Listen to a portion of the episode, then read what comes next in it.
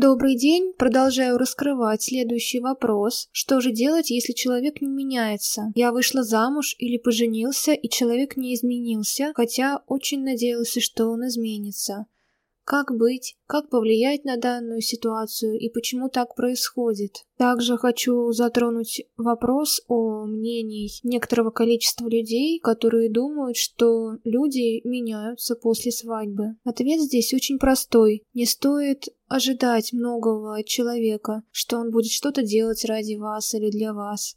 Если человек меняется, то он делает это только для себя. Если до брака человек вел себя, грубо говоря, как свинья, и вы все равно при этом видели, что человек такой, и вышли за него замуж или поженились, да, я понимаю, вы надеялись, надеялись, что человек исправится, но, как видите, этого не произошло. Так что в итоге? Я предлагаю вам, если вы не говорили с ним, поговорить с ним. Если говорили, то поговорить еще раз, это уже будет последний раз. Почему? Вы должны подвести итог. Подвести итог, который вас уже приведет к конкретному решению. То есть, стоит ли тратить время на этого человека, человека, или же все-таки развестись и начать жизнь с чистого листа. Не отчаивайтесь, пробуйте, действуйте. Жизнь у вас одна, у вас все еще впереди, неважно сколько вам лет. Главное не опускать руки, действовать и еще раз действовать. Все у вас наладится. Как и обещала, расскажу вам два примера и даже добавлю еще третий пример из жизни моих знакомых людей. Первый пример – это тот, который мы обсуждали с вами. Девушка вышла замуж и в итоге развелась по причине того, что ее партнер не изменился, у них стало все только хуже в браке, и уже появился ребенок. Собственно, ничего хорошего у них не вышло. Пример второй. Была у меня хорошая знакомая, которая вышла замуж, и когда они были на грани развода, все-таки они развелись,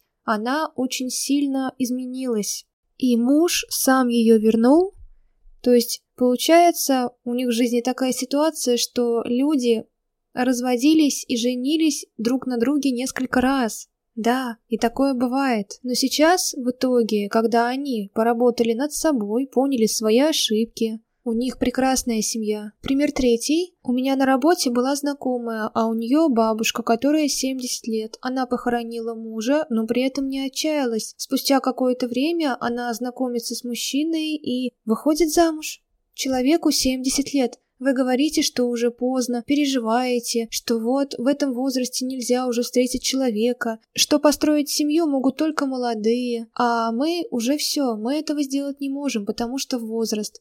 Вот вам живой реальный пример, когда человеку 70 лет, человек прожил в браке очень много лет. Конкретную цифру я вам не скажу. В итоге встретил другого человека, сейчас они живут вместе, все у них хорошо. Они муж и жена, людям 70 лет, и они встретили друг друга на пожилом этапе их жизни. На этом я хочу закончить. Спасибо, что были со мной.